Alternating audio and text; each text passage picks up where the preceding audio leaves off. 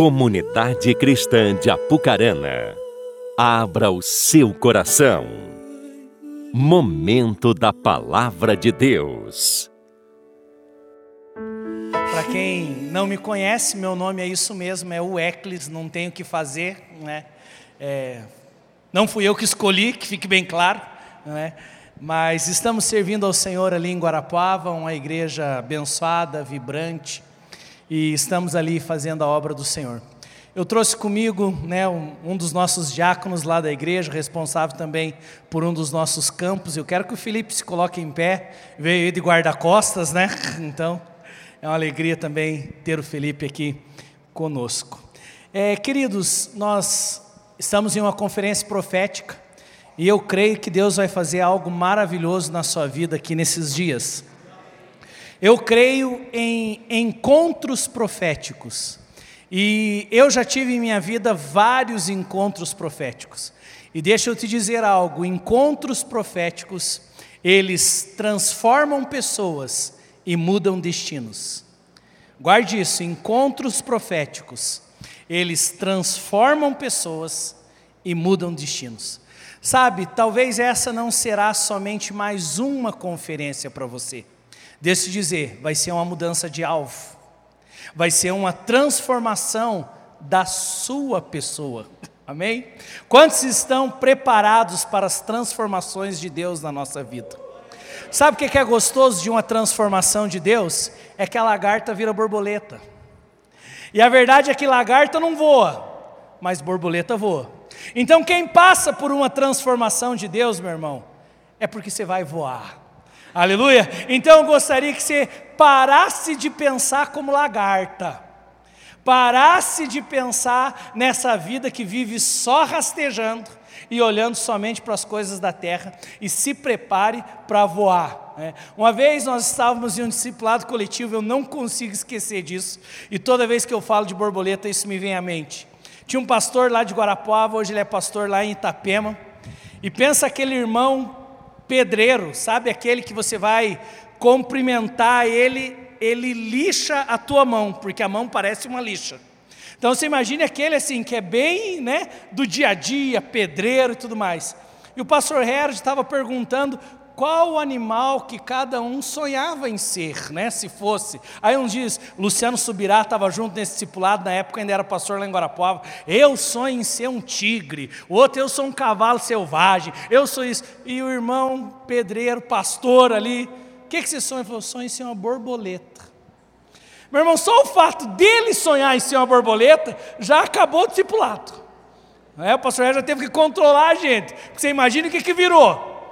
Mas depois ele deu a explicação. Ele falou: Eu acho tão lindo ver borboleta voando. Então, a questão dele era o céu, a questão é voar. Sabe, meu irmão, encontros proféticos nos levam a voos maiores. E eu quero que você se prepare nesses dias. Eu creio que nós precisamos ter aqui uma construção profética. E graças a Deus nós teremos vários dias juntos. Estaremos aqui hoje, estaremos amanhã, domingo pela manhã estaremos juntos, então tem como nós construirmos algo profético. Porque a primeira coisa que você tem que entender que necessariamente uma conferência profética não é só uma profecia que tem que ser liberada sobre você. O melhor de uma conferência profética é você descobrir o seu propósito. O melhor de uma conferência profética é você descobrir o seu destino. O melhor de uma conferência profética é você descobrir o que Deus tem para você, e não necessariamente uma palavra de bênção. E eu também não estou menosprezando isso, amo isso, mas é muito melhor nós nos libertarmos das nossas lagartixes, né? E a gente correr para algo maior que Deus tem para nós. Amém? E dentro disso, enquanto eu orava, eu já tive alguns sentimentos proféticos. E é sobre isso que eu quero trazer algo ao teu coração essa noite. Eu lembro, no ano passado, teve um determinado momento em algumas profecias que foram dadas aqui, aonde nós liberamos isso, de algumas pessoas que precisavam se libertar das suas bagagens para cumprir o propósito. E o que eu senti essa noite é de nós irmos um pouquinho mais fundo para esse texto, onde nós vamos construir algo. Então eu quero falar de um primeiro encontro profético, e nós vamos trabalhar sobre encontros proféticos nesses dias, mas o primeiro encontro profético que eu quero trabalhar com você é o encontro profético de Samuel com Saul. Então abra comigo no livro de Samuel. 1 Samuel, capítulo 9.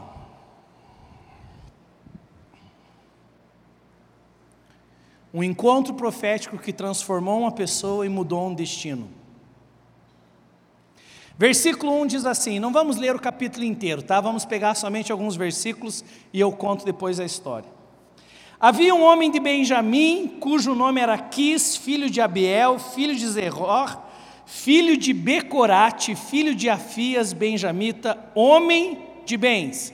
Em resumo, pai era rico. Né? E tinha ele um filho chamado Saul. Então, pensa naquela casa onde está tudo certo. Sabe o tal do menininho que nasceu em berço de ouro? Saul. O pai era rico, e sabe o que era o pior? Saul ainda era bonito. Porque tem rico que é rico, mas é feio. Agora Saul era o tal do cara rico e o pior de tudo. A Bíblia diz que o cidadão era o mais bonito que tinha. Imagina só, será que era concorrido o tal de Saul? Será que tinha seguidor no Instagram o tal de Saul? Rico e bonito. A Bíblia diz que quando ele se levantava, de todo Israel, Pensa só, moreno, alto, bonito e sensual. Esse é mais para as antigas, né? Sei lá para a década de 80. Mas assim, moreno, alto, bonito e rico. Para a gente não usar outra palavra. Moreno, alto, bonito e rico. Essa era a história de Saul. E aí chega um momento que o pai rico perde a jumenta. E aí a Bíblia diz que o pai rico perdeu as suas jumentas. E vai o filhinho de papai buscar as jumentas que o pai tinha perdido.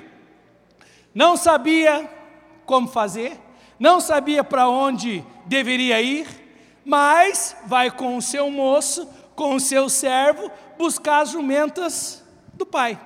Talvez um dia comum na vida de um rico. Né? Quando o pobre ia trabalhar, ele, não, vou procurar a jumentinha, a mula, o cavalo, vou dar uma procurada. Mas essa era a vida de Saul. Um pai com bens, e meu irmão, riqueza naquela época era traduzido por rebanhos. Quando a Bíblia fala da riqueza de Abraão e de Ló, que eles não puderam habitar juntos na terra, a Bíblia fala dos pastores e diz assim: por causa do grande número de rebanho que eles tinham, a terra não comportava os dois. Então, ter riqueza na época era ter rebanhos, era ter jumentas, era ter cavalos, era ter posses. E aí algo acontece no meio de toda essa história. O filhinho bonito, rico, sai num dia normal como qualquer outro para buscar as jumentas que tinham se extraviado. Só que ele não imaginava a cena do próximo capítulo. Ele não imaginava o que iria acontecer com ele. Sabe por quê? Porque assim são os encontros proféticos. A gente vem no nosso dia a dia fazendo as coisas normais do nosso dia a dia, e de repente algo acontece. Quantos aqui estão preparados para o de repente de Deus na sua vida? De repente, algo pode acontecer. De repente, meu irmão, você veio para mais um culto, como todos os cultos que você vem, mas quando de repente Deus acontece na sua vida, tudo muda. Encontros proféticos mudam, transformam pessoas e mudam destinos. O filhinho rico vem buscar Chega uma hora que ele não, não consegue encontrar. E aí sempre tem uma grande ideia. O seu moço diz assim: vamos então procurar um homem de Deus, e o nome dele é Samuel. E aí, meu irmão, se você quiser aprender a realmente ser um profeta, mas como eu brinquei na conferência passada, um profeta daqueles assim, ó, top. Entendeu? Aqueles profeta, profeta mesmo. Para mim, um dos grandes exemplos de profeta é Samuel. Veja só o que o moço diz a respeito dele. Versículo 6: Porém lhes disse: Nessa cidade Há um homem de Deus e é muito estimado. Agora preste atenção nessa frase. Tudo quanto ele diz sucede. Para quem não, não me acompanhou, versículo 6. Porém, ele lhe disse: Nessa cidade há um homem de Deus, é muito estimado, e tudo quanto ele diz sucede. Outras versões dizem assim: E nenhuma das suas palavras cai por terra. Ah, meu irmão, que nível profético é esse? Aonde tudo que você fala não são as suas palavras, você fala como boca de Deus. Porque você concorda que palavra de homens ela acontece e não acontece. Mas a única palavra que faz tudo acontecer é a palavra de Deus. E a palavra do Senhor não volta para ele vazia, sem antes ela cumprir o seu propósito. Então, quando estava falando, disse: ó, estamos procurando jumentas, não tem o que fazer, vamos até Samuel. Porque tudo que esse homem fala acontece. E qual foi o propósito deles irem até o profeta. Eles queriam a bênção de encontrar as jumentas. Não era esse o propósito? Você acha que Saul estava pensando em sair desse, desse encontro ungido rei? Eu acho que nem a imaginação mais fértil de Israel podia pensar nisso. O cara vai para procurar jumenta, volta ungido rei. Gente, encontros proféticos, eles mudam completamente o rumo da nossa vida. Ele vai para buscar uma benção. Como muitas pessoas entram na igreja para buscar uma benção. E aí elas chegam e elas têm muito mais do que a benção. Elas descobrem um propósito, elas descobrem um sentido, elas descobrem a razão da existência. E isso é algo profético. É quando você descobre o seu alvo, é quando você descobre por aquilo que você foi formado, é quando você descobre por que, que Deus lá no ventre da sua mãe disse: haja vida para você. E na verdade, ele foi buscar uma jumenta, mas ele volta com um propósito. Por quê? Porque ele teve um encontro com um homem de Deus, que tudo que esse homem falava, nada caía por terra. Tudo que esse homem dizia, aliás, acontecia. Então, queridos, ele chega, a Bíblia diz que eles honram esse homem de Deus, e aqui tem um princípio poderosíssimo. Deixa eu te dizer algo. A unção que você honra, você recebe. A unção que você rejeita. Ah, não gosto do jeito daquele irmão. Ah, aquele pastor grita demais. Ah, o outro brinca demais. Ah, não sei o que. Ah, o outro é sério demais. Você já viu que já tem para tudo quanto é gosto? E hoje, na verdade, a gente está tendo pessoas que eles escolhem do jeito que gosta. Eu gosto de um pastor mais brincalhão. Não, então eu sou os Cláudio Duarte. Eu gosto. Deixa eu dizer algo, meu irmão. Aprenda a respeitar o que Deus colocou na vida do seu irmão. Porque aquilo que você respeita e você honra, você atrai para você. E aí veja só, qual foi a preocupação deles? Como que nós vamos chegar diante do homem de Deus sem honrar o homem de Deus? E aí eles chegam e honram o homem de Deus, eles não tinham. E aí o moço diz: Eu tenho um quarto de ciclo, acho, de prata. E eles chegam e dão ao homem de Deus. Quando chegam diante de Samuel, Samuel diz: Viu, a jumenta que vocês vieram procurar, só para avisar vocês, isso aí já está resolvido. ah, isso me chama atenção, meu irmão. Às vezes nós estamos preocupados com coisas do nosso dia a dia. Jumentinho para cá, jumentinho para lá provisão aqui. Como que eu vou fazer com a que eu ganhei, com a que eu perdi, como é que eu vou fazer? E Deus está dizendo, viu, essa situação natural aí, não se preocupe, isso aí eu já resolvi. Eu quero te mostrar algo maior. Talvez você entrou aqui essa noite pensando na jumentinha, é o boleto da segunda-feira que você não sabe como pagar e está esperando o profeta chegar e dizer assim: não se preocupe, cairás cinco mil reais na tua conta de segunda. E de repente que Deus vai dizer para você assim, ó, com essas coisas naturais, não esquenta a cabeça, eu sou o Jeová Jiré, eu sou o Deus da provisão. Deixa eu trazer um destino para você, deixa eu mostrar um propósito para você, deixa eu mostrar algo maior. Sabe, meus queridos, tem algo muito maior do que a bênção. É viver debaixo dos planos do abençoador. Muitos procuram a benção, mas poucos procuram os planos do abençoador. Livro de Provérbios diz: o coração do homem ele pode fazer planos, mas a resposta certa vem dos lábios, muito melhor do que os nossos planos, muito melhor do que os nossos propósitos de vida. É o propósito que Ele tem para nós. Dentro disso, Samuel diz: Viu, fica tranquilo, já está tudo certo com as jumentas, mas o que eu tenho para você, você se tornará rei em Israel. A Bíblia diz que o povo de Israel tinha pedido um rei. Samuel tenta estabelecer os seus filhos, os seus filhos começam a fazer coisas erradas diante do Senhor. E o povo rejeita. E aí Deus então, respondendo à oração, o pedido do povo, permite que seja estabelecido um rei.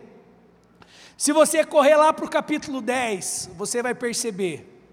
Saul foi para buscar a jumenta, mas ele volta, versículo 1 diz assim: Tomou Samuel um vaso de azeite e derramou sobre a cabeça, e o beijou e disse: Não te ungiu porventura o Senhor, por príncipe sobre a sua herança, o povo de Israel. Veja só, um homem que foi para buscar algo, mas ele volta da presença de Deus não somente com a benção, ele volta com um propósito. A minha oração é que nesses dias de conferência profética, você saia daqui com um propósito bem definido. Você saia daqui com um conhecimento a respeito da vontade soberana de Deus sobre sua vida. Porque a vontade do Senhor é o melhor, ela é boa, agradável, ela é perfeita. Sabe, queridos, não saia correndo atrás das tuas jumentas, vá atrás de um propósito. E quando você cumpre o propósito, deixa eu te dizer, Deus cuida das jumentas. Porque ele chega depois das jumentas na casa. Mas aí ele chega com um propósito. Me chama muito a atenção também. É, percebam algo, essa noite eu vou só construir algo com vocês, amém? Se preocupe que vai ter o pinga-fogo na hora certa. Mas vamos só construir algo aqui. Ele vai atrás de uma benção, ele volta com um propósito. Agora, perceba, ele foi ungido rei de Israel. Mas ele já sai da presença de Samuel rei? Não. Ele volta para casa do pai. E aí eu tenho que entender não somente o que é um encontro profético, eu tenho que entender também o que é a unção. Porque, queridos, em momentos proféticos, em encontros proféticos, nós somos ungidos para um propósito. Mas tanto Saul como Davi, eles foram ungidos, mas não se tornaram rei no outro dia. A unção, guarde isso. Unção é uma autorização. Guarde isso, unção é uma autorização. Quando Deus me unge para orar, para que os enfermos possam ser curados, o que, que está por trás dessa unção? Está uma autorização do Senhor dizendo: você pode orar e os enfermos serão curados. Quando ele foi ungido para ser rei, Deus estava dizendo para Saul: a partir de agora, você está autorizado a ir para este lugar. Agora, momentos da nossa vida, o encontro profético onde eu descubro o meu propósito, a unção e depois o se tornar rei. Bíblia diz que ele volta para casa. O pai já estava preocupado com ele, porque a jumenta já tinha voltado e ele não. Ele volta para casa e ele não conta o que aconteceu para o pai. Ele não conta que ele foi ungido. Aí chega um momento que Samuel convoca todo o povo. E vão em cada tribo, vão orando, e vão tirando sortes, e chega no final lá, cai sobre quem? Sobre Saul. E aí é anunciado: Saul será rei em Israel. Mas mesmo assim não é naquele dia que ele se torna rei. Um outro grupo de pessoas foram afrontados pelo inimigo Vem até Saul pedindo ajuda. E Saul ali se mostra como um guerreiro. Por quê? Porque ele tinha sido ungido. Para isso ele tinha autorização para isso. Vai lá, ajuda o povo de Israel e depois ele é proclamado rei em Gilgal. Mas vocês entendem os tempos proféticos? Às vezes, queridos, nós não erramos com relação àquilo que Deus fala, mas nós erramos com relação ao tempo. Porque nós achamos, então Deus tem um propósito para mim, Deus quer que eu faça isso. E aí, quando você entra nessa, nessa janela de tempo, muitos se perdem. E aí depois param de acreditar naquilo que Deus tem para eles. Deixa eu te dizer, meu irmão, se Deus mudou o seu destino, estabeleceu um novo propósito, te ungiu para isso, não se preocupe, a tua hora vai chegar. Por mais que outros olhem e digam assim: esse aí é o rei, não, esse aí é o filhinho do papai. Mas deixa eu te dizer: se Deus falou, meu irmão, a tua hora vai chegar. Mas qual foi a dificuldade de Saul? E foi exatamente essa frase que eu senti sobre alguns e sobre essa casa. A Bíblia diz que quando eles vão tirando sortes, e eles vão procurando, o Senhor está nisso, é nessa tribo? Não! Vai lá para a tribo de Benjamim, a menor tribo. E aí, Saul, menor da tribo. Meu irmão, a verdade é que nem Saul acreditava naquilo que Deus queria fazer com ele. O cara vai só para buscar uma jumenta volta a ungir do rei. E o negócio foi tão grande para ele, que sabe o que, que Saul fez? A Bíblia diz que ele, imagina só a cena, pensa meu irmão, reúne todo o povo de Israel diante de Samuel, o profeta, o cara, e aí começa a tirar sortes, aí diz, é sobre Saul, mas onde que está Saul?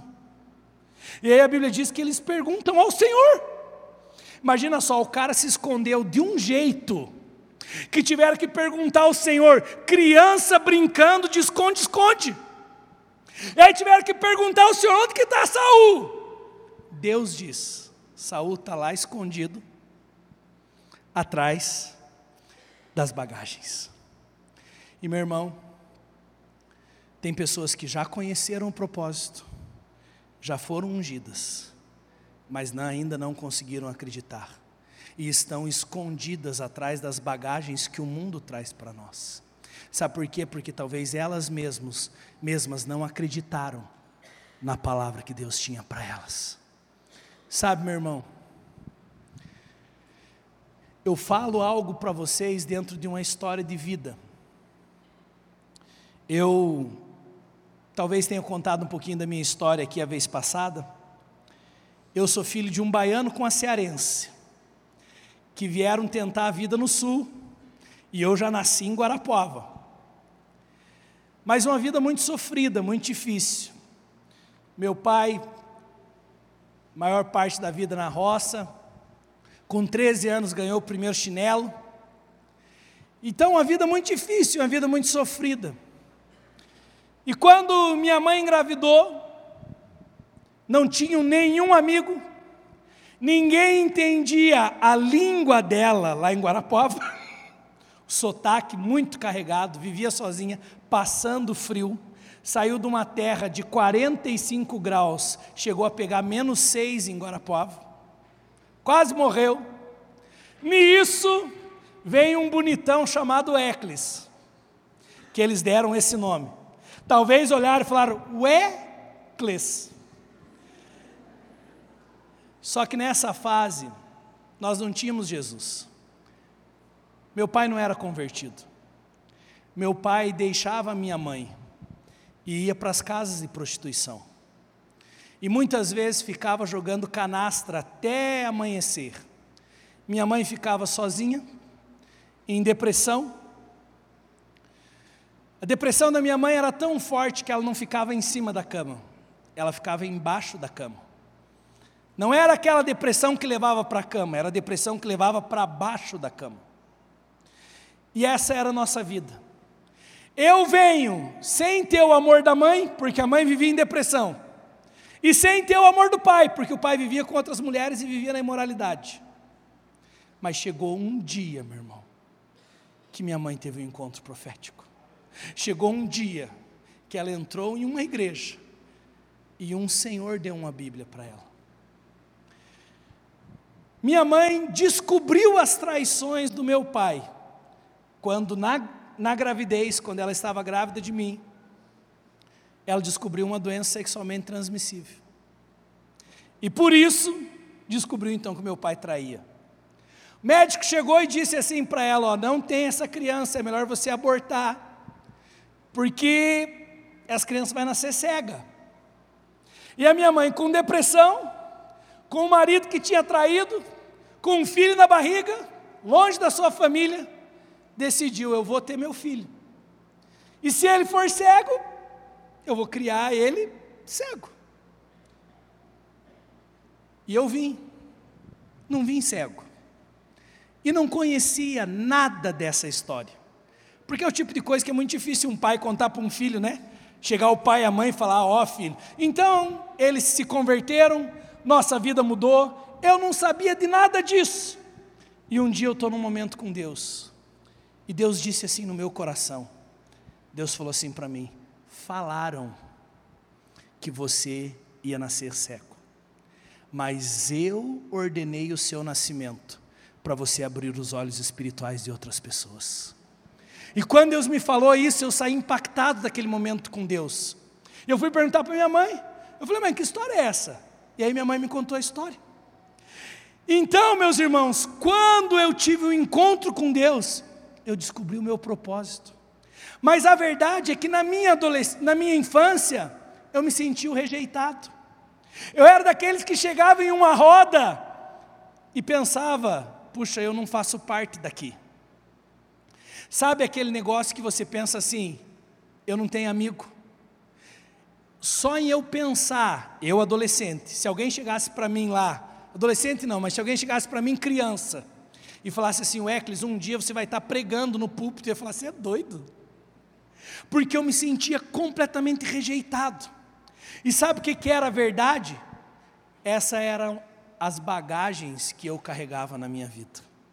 As bagagens do peso da rejeição, as bagagens de uma família desestruturada, as bagagens de olhar para si mesmo e dizer assim: eu não era riquinho como Saul, eu não era o filhinho do papai, mas chegou um dia que eu decidi acreditar que Deus me ungiu e que Deus tinha um plano para a minha vida. E é por isso que eu estou aqui hoje. Sabe o que, eu vou fazer hoje? Aqui hoje eu vou abrir os teus olhos, porque é para isso que Deus me chamou. Eu vou abrir os teus olhos para um propósito e dizer, viu, essa vida que você está vivendo, as mesmas coisas todo dia, levanta, trabalha, se cansa e dorme. Não é isso que Deus tem para você. Deus vai abrir os teus olhos espirituais essa noite e algo novo acontecerá na sua vida e na sua casa. Ah, meu irmão. Chegou o um momento que Saul foi ungido, mas nem ele mesmo acreditou. E essa noite, talvez tenha algumas pessoas aqui, você precisa se livrar dos seus medos, se livrar dos seus pesos. Deixa eu te dizer, quando que você vai acreditar que Deus tem uma missão e um propósito para você? Quando? Meus irmãos, não sou contra isso, tá? Estamos trabalhando sobre os pesos. Mas tem pessoas assim, descobriu que foi rejeitado. Já passou por 15 retiros de cura. E você vai conversar com a pessoa, ela diz: "Mas eu continuo me sentindo rejeitado". Meu irmão, eu fui rejeitado. Eu vim num momento onde a situação dos meus pais não estavam pensando em filhos mas a rejeição dos meus pais, ela foi suprimida pelo amor de Deus Pai, quando Ele olhou para mim e disse: Eu tenho um propósito para você. Quando que você vai parar de olhar para as coisas naturais? É o medo, é a rejeição do pai, e aí com isso a gente vai trazendo um monte de bagagem, um monte de bagagem. E aí, meu irmão, deixa eu te dizer, é muito difícil você correr a carreira que está proposta para você, com um monte de peso assim nas tuas costas. Talvez nessa primeira noite da conferência profética, o que Deus vai fazer com você é te tirar do meio desses pesos. te tirar do meio desses medos, te tirar do meio dessas bagagens. Por quê? Ah, porque tem um lugar de governo para você. Tem um lugar de conquista para você, tem um lugar de reino. O reino, vão perguntar: aonde está o reino? Está aqui, está lá? Não, o reino está em vós. E meu irmão, você precisa começar a acreditar nisso. Deus tem algo diferente para você, mas tem um momento da nossa vida onde eu tenho que ser tirado do meu dia a dia. Eu tenho que ser tirado daquelas coisas que trazem peso. Até quando você vai ficar dizendo: ah, mas eu não sou da família tal, ah, mas eu não sou isso, ah, mas eu não sou aquilo, ah, mas eu tenho medo, ah, mas eu sou rejeitado, ah, mas eu não consigo. Outra coisa, ah, mas eu sou tímido, ah, mas eu sou isso. Até quando isso vai ser uma bagagem para você? Saul foi tirado de, de trás das bagagens. E veja só a diferença. Sai escondido para ser colocado como rei. Isso é um encontro profético que transforma uma pessoa, que muda um destino. E eu tenho certeza, esta noite, tem pessoas aqui, o seu destino precisa mudar. Deixa eu te dizer algo, meu irmão. Sabe por que, que está com dificuldade no seu casamento? Por falta de propósito. Deixa eu te dizer algo que eu não sei se você vai conseguir pensar da mesma maneira que eu. Deus diz para os homens: ame a sua esposa. E não é amem as suas esposas, porque só tem uma. Ame a sua tá? Marido, ame.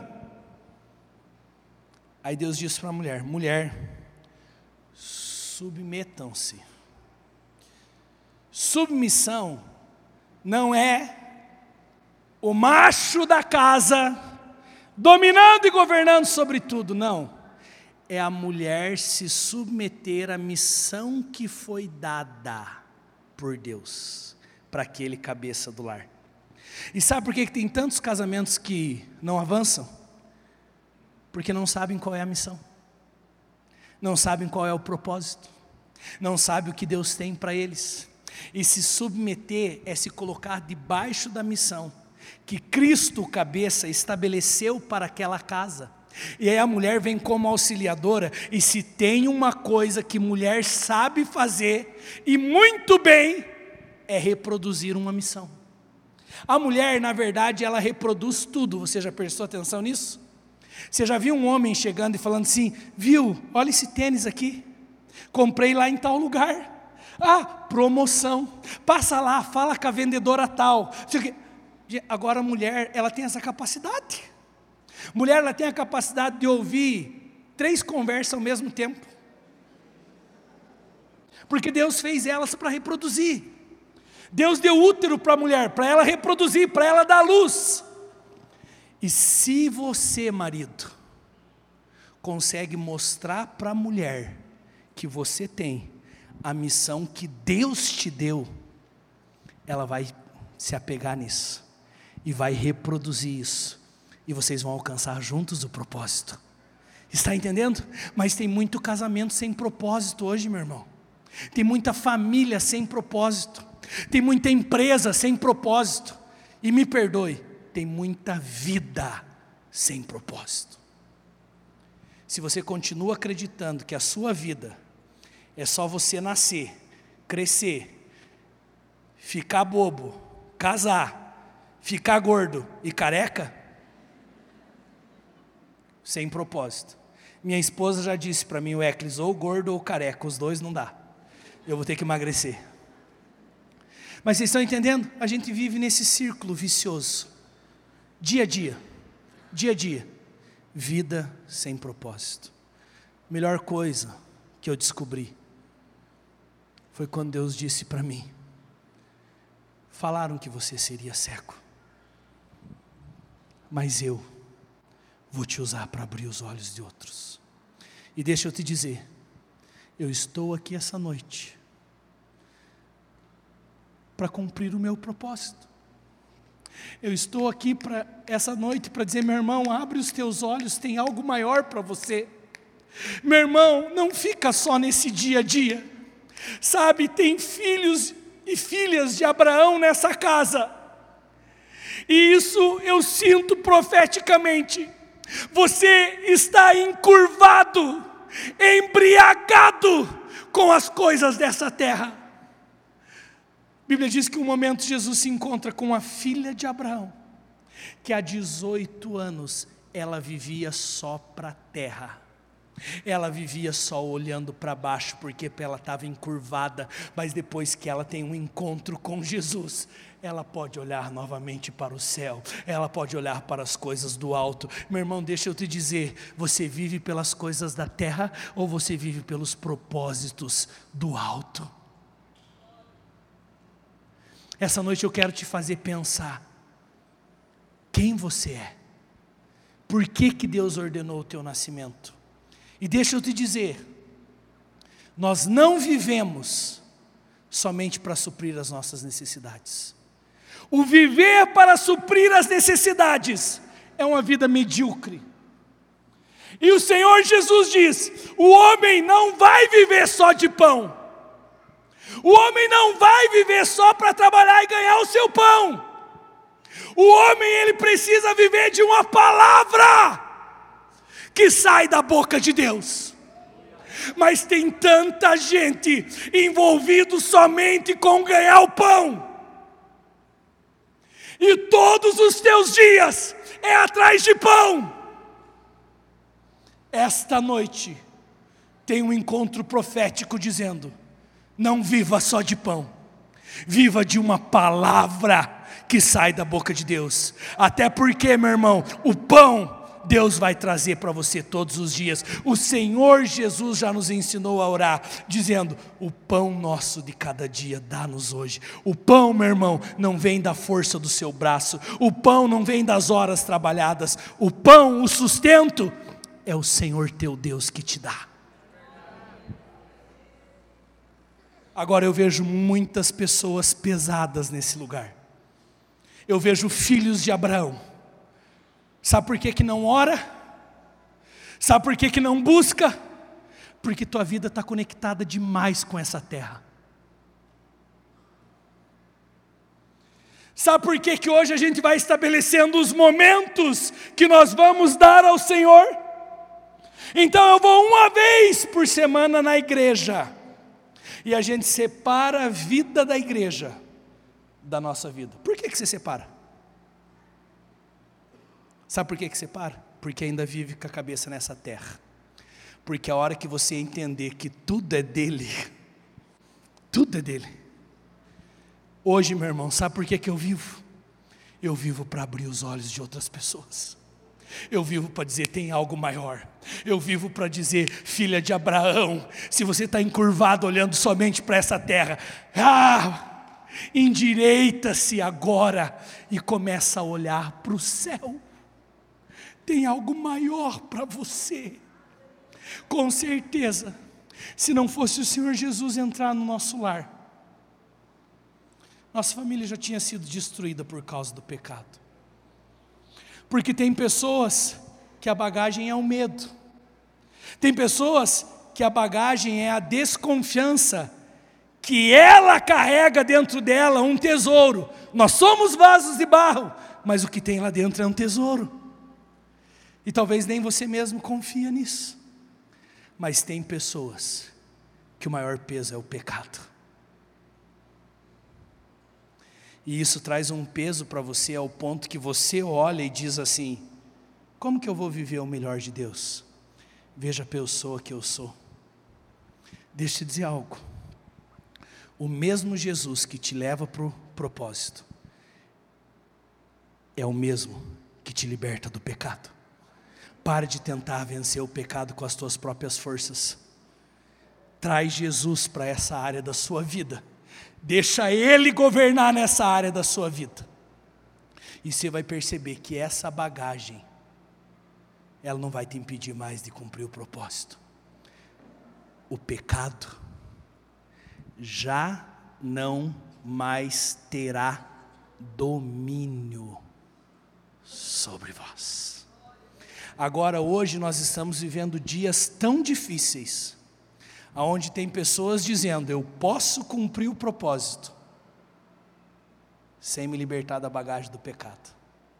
E tem gente querendo correr, dizendo assim: não, Jesus me ama, Jesus me aceita, então posso cumprir o propósito, mas estou adulterando. Posso cumprir o propósito, mas continuo batendo na mulher. Posso cumprir o propósito, mas continuo um grosso. Posso cumprir o propósito. Meu irmão, não cumpre o propósito. O atleta, ele não é coroado se não lutar, se não correr de acordo com as regras. Deixa eu te dizer, nosso Deus, Ele não compactua com o pecado, mesmo que hoje os pregadores de Facebook digam isso, que os pregadores de YouTube digam isso. Agora, pelo desejo de atrair multidões, tem pregadores negociando o Evangelho hoje, barateando o Evangelho. Mas a Bíblia diz que nos últimos dias aconteceria assim, e que muitos achariam mestres para si mesmos e teriam comichão nos ouvidos. Meu irmão, tem uma carreira proposta para você, tem um propósito para você, e sabe qual é o meu desejo para você essa noite? Que você possa chegar um dia e dizer, como Paulo: completei a carreira, guardei a fé, combati o bom combate, sabe? eu quero ouvir do Senhor no último dia. Servo, bom e fiel. Qual é a bagagem que você precisa sair de trás dela hoje para você poder cumprir o propósito de Deus na sua vida? A Bíblia diz que nesse mesmo capítulo, Saul profetizou tudo que Samuel falou para Saul que ia acontecer aconteceu exatamente do jeito que ele falou. Sabe por quê? Porque o meu Deus, ele não muda. Ele é o mesmo ontem, hoje e para sempre. Ele é. E deixa eu te dizer, é muito melhor você viver o propósito dele do que o seu próprio propósito. Queridos, um filho de nordestinos que veio tentar a vida no sul.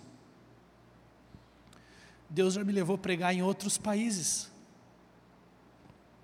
Um dia eu estava sobrevoando São Paulo. E quando você sai de Guarapuava, sabe aquela história? Pode vir alguma coisa boa de Nazaré? É mais ou menos tipo Guarapuava. Pode vir alguma coisa boa de Guarapuava? A gente tem dificuldade de acreditar. É aquele negócio assim, pode vir alguma coisa boa de Apucarana? Pode. E eu estava sobrevoando São Paulo um dia, e meu irmão, quando você vê tudo aquilo, não sei quem já viu São Paulo do alto. E eu comecei a ver aquele mundaréu de prédio, eu falei, quem sou eu na ordem do dia? Para vir aqui falar alguma coisa. Como que eu vou impactar um lugar desse? Olha quanta gente que tem aqui. E eu me senti, meu irmão, aquela pulguinha, sabe? E eu falei, estou vindo aqui, mas que, que diferença que eu vou fazer nessa cidade? E Deus falou assim para mim: Você não vai fazer mesmo, mas o grande eu sou vai fazer. E aí, meu irmão, quando você entende quem é o teu parceiro nesse propósito, as coisas mudam. O meu Jesus continua andando por toda parte fazendo bem. O meu Jesus continua atraindo multidões. O meu Jesus continua mudando e transformando pessoas. O meu Senhor Jesus continua fazendo as pessoas voarem. O meu Senhor Jesus continua fazendo as pessoas sonharem. Não é por mim, não é por você, é porque dele, por ele e para ele são todas as coisas. A minha pergunta para você hoje nesse primeiro dia de encontro profético? Você está disposto a sair de trás das suas bagagens? Você está disposto a sair de, de trás das coisas do teu dia a dia que tomam o teu tempo? Deixa eu te dizer outra coisa, você está disposto a acabar com as suas desculpas para viver um propósito maior? Ah, Então me tira o medo, que me faz dizer Moisés: suba em meu lugar. Quantas pessoas estão dizendo aqui, você tem um propósito maravilhoso em Deus, sabia? Mas na hora que o bicho pega, o que, que a gente faz? Chama o pastor. Não é assim? Acho que aqui não acontece, é só lá em Guarapuava. Vou contar uma última historinha para vocês e a gente termina, tá bom? Só porque eu lembrei agora, essa é boa. Meu irmão, estou pronto para ir dormir. Sabe quando você passa aquele dia terrível, cansativo? Coloquei meu pijaminha e deitei. Quando deitei, tocou o celular. Eu pensei, é o diabo. Meu irmão, eu tinha certeza.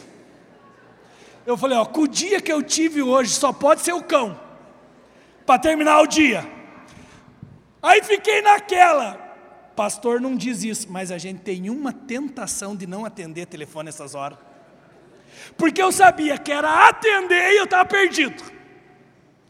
Aí fiquei, olhei, aí ainda não era nenhum contato assim conhecido. Eu falei, viu, é legião então.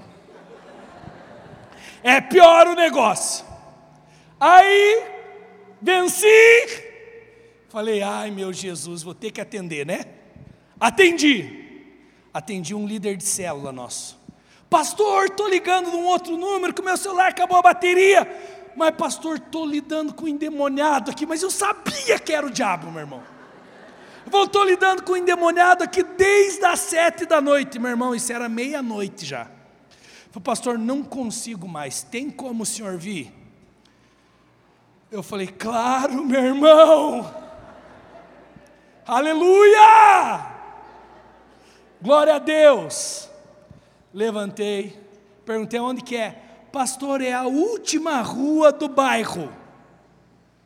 Realmente, meu irmão, era na última rua da última vila lá de Guarapava. Passei a pegar um discípulo, porque nessa hora, né? Sempre a gente leva o escudeiro. Passei, acordei um também, levei. Quando cheguei lá, falei: cadê o demônio? Atrás da casa, meu irmão.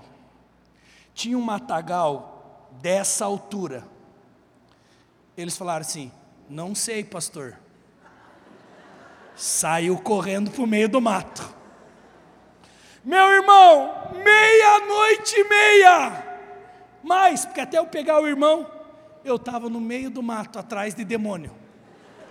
Pensando assim, Deus, o que que eu estou fazendo aqui? Essa hora, não sabia onde estava endemoniado. Um mato, meu irmão, me coçando inteiro. Um banhado. E eu lá, procurando demônio. E o discípulo comigo, e dando risada. De repente, meu irmão, escutei assim. Eu falei, meu Deus, ou o demônio é o lobisomem. Meia-noite, meu irmão, no meio do mato. Quando eu olho, um senhor, mais ou menos uns 70 anos, endemoniado do lado de uma cerca de arame farpado. Quando eu olhei e pensei assim, puxa, um senhor, eu tenho cento e alguns quilinhos. Pensei, esse é fácil, né? Eu pego aqui, puxo aqui, já ora, já dá um mata-leão e resolve. Meu irmão, quando peguei no braço do Senhor, para puxar ele, para ele não se machucar no arame farpado, ele só deu uma firmada assim, ó. E eu não mexi no braço do velhinho. Meu discípulo chegou e puxou junto. E sabe o que foi a verdade? Não mexemos no braço dele. Sabe por quê? Porque não é por força, nem por violência é pelo meu espírito. E aí, dei uma ordem, dei uma palavra de comando, e eu vi uma das coisas mais lindas da minha vida. Aquele homem com setenta e poucos anos, não sei exatamente a idade dele, que estava ali como um cão, no meio de um banhado, do lado de uma cerca de arame farpado, possuído pelo inimigo quando o nome de Jesus foi declarado, ele caiu em pranto, recebeu o Senhor Jesus como único Senhor e Salvador da vida dele, e hoje é um líder de célula na igreja. A polícia já tinha ido lá, porque o líder de célula, antes de ligar para o pastor, ligou para a polícia. E quando chegou a polícia, ele correu para o meio do mato. Mas o meu Senhor Jesus libertou a vida dele.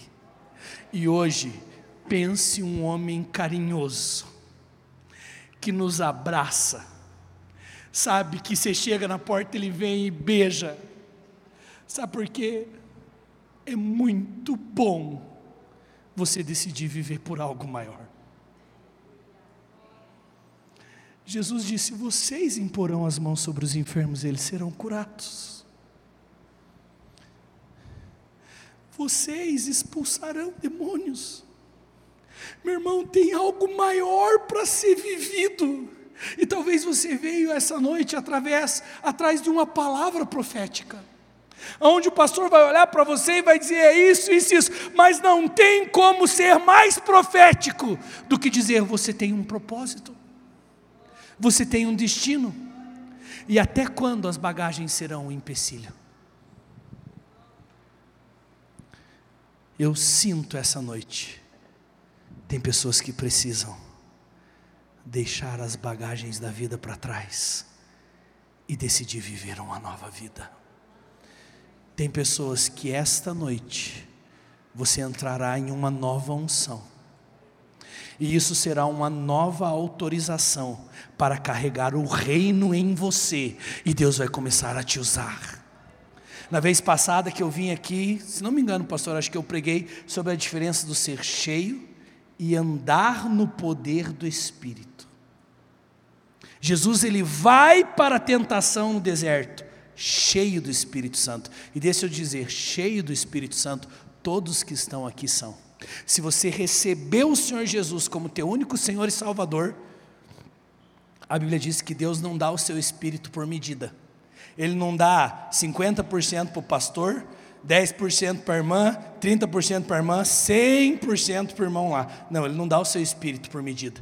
Ele dá a totalidade do seu espírito. Eu sou o templo do Espírito Santo.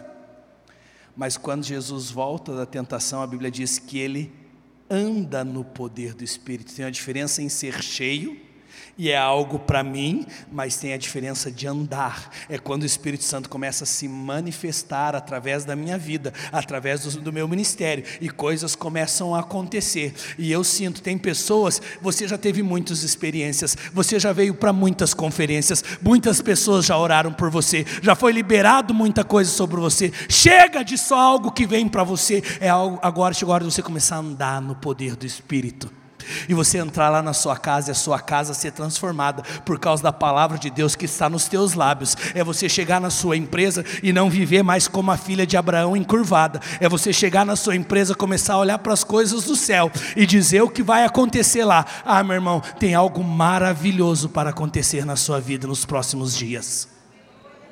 Nessa hora eu quero que você se coloque em pé. Pastor, não sei do meu horário, eu acho que Estou perdido aí, gente. Eita vida. Só o começo, meu irmão. Eu sou um dos que moro mais longe, então não tem problema. Terminar tarde.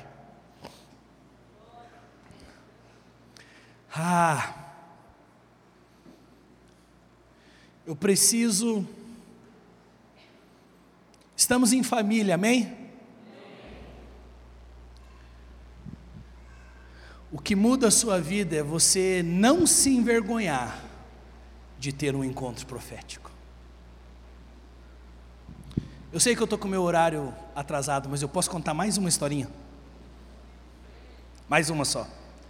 De um encontro profético que eu tive. Eu acho que eu contei um pouco dessa história aqui a vez passada, e se eu vim mais umas dez vezes, quem sabe eu termino a história daí.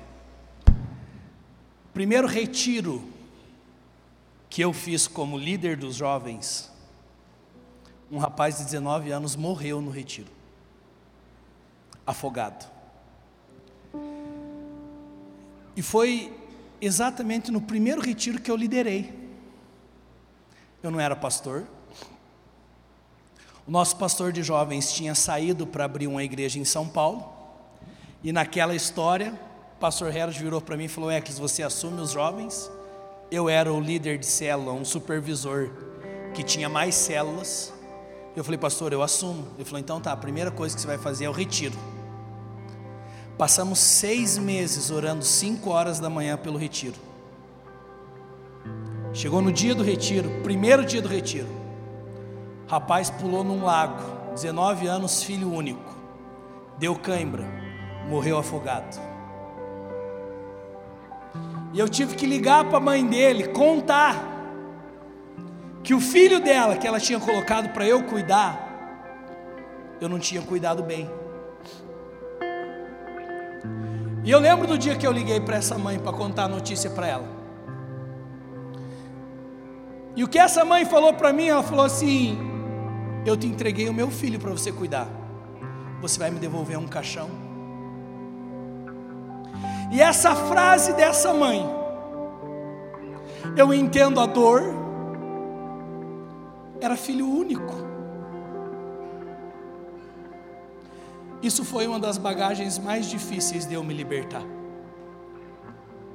Porque quando eu tentava me mover no ministério, a frase dessa mãe vinha e dizia: Você está querendo pastorear, você está querendo cuidar, mas uma pessoa morreu na sua mão. E um dia, eu estava em Belo Horizonte, ministrando na escola, adorando. E muitas vezes, quando eu ia ministrar, antes da ministração, o inimigo começava a me acusar e dizia: Quem é você? Você é um cara que deixou uma pessoa morrer no retiro. E meu irmão, ninguém aqui tem a dimensão do que, é isso. Você levar 120 jovens para uma chácara. Você está a 50 quilômetros de um hospital e uma pessoa morrer lá. Quando os jovens começaram a se jogar na água para tentar tirar o cara de lá, eu pensei, vai morrer mais gente. E eu comecei a gritar: gente, sai todo mundo da água. Enquanto eles saíam da água, eles me xingavam e diziam assim: Você não quer que a gente salve ele? Mas eu com medo de perder mais gente. Então foi algo terrível. Que um dia eu conto inteira essa história para vocês, porque o fim dela também é maravilhoso. Mas eu quero dizer que isso se tornou uma bagagem na minha vida. Sabe por quê? Porque eu disse Deus, eu disse sim ao Senhor. Eu disse sim ao ministério. E sabe, tem pessoas que disse, disseram sim ao chamado, mas aí você teve frustrações no meio da caminhada. Mas deixa eu te dizer algo: o chamado e a vocação do Senhor, elas são irrevogáveis. Você pode até tentar apagar isso da sua vida, mas isso nunca vai te largar. Porque quando Deus chama, Deus não pega de volta o chamado. Muitos momentos profetas tentaram se esconder do propósito, mas não adianta a gente ficar tentando se esconder. Parei lá em Belo Horizonte. Um dia, estou lá ministrando em Belo Horizonte, e eu me encontrei com um profeta chamado Danduque. E quando ele veio orar comigo, ele disse o mês. Ele falou: em março há cinco anos atrás. Essa situação aconteceu no ano 2003. Algo muito sério aconteceu na sua vida. Isso tirou sua alegria. E isso colocou um peso sobre os teus ombros. Que esta noite, profeticamente, eu venho como homem de Deus para remover. E meus irmãos, ele colocou a mão nos meus ombros e eu comecei a escutar aquele barulho de tecido rasgando. Eu estava com os olhos fechados, chorando, e eu pensei: o homem está rasgando minha camiseta inteira. E ele falou: hoje Deus está tirando o peso dos teus ombros. Hoje você vai parar de carregar esse peso. Hoje você vai voltar a ter alegria porque eu passei cinco anos da minha vida triste, triste. Parece que todos os dias eu pensava naquele rapaz. O rapaz era meu discípulo, era a pessoa que ficava cuidando da minha casa quando eu viajava. E me perdoem a sinceridade, estamos em família, amém? Eu preciso confessar para vocês. Teve um dia que eu perguntei para Deus: Deus, por que, que o Senhor deixou ele morrer na minha mão? Se o Senhor queria levar ele, podia ter tido qualquer outro tipo de morte. Por que, que eu vou ter que carregar o peso da morte desse rapaz o resto da minha vida? Por que, que nunca eu vou conseguir olhar nos olhos da mãe dele? Sabe, tragédias fazem a gente se esconder atrás. As bagagens de tragédias que nós vamos tendo na nossa vida, muitas vezes nos impede de cumprir o propósito. Eu sinto pelo Espírito de Deus, essa noite tem pessoas aqui. Meu irmão, você passou por uma grande tragédia. Deus não me mostra o que, se um acidente ou um luto, mas isso fez você desacreditar no seu chamado. Essa noite, encontros proféticos transformam pessoas, mudam destinos. Chegou a hora de você chorar essa dor. Pode chorar essa dor, pode chorar essa dor.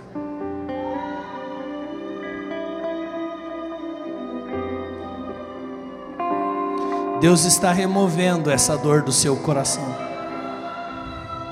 Deus está removendo esse peso.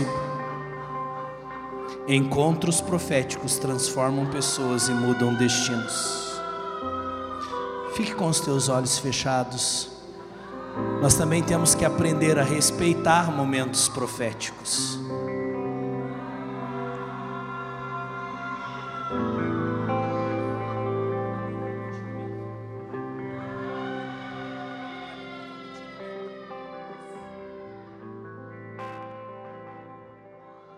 Feche os teus olhos.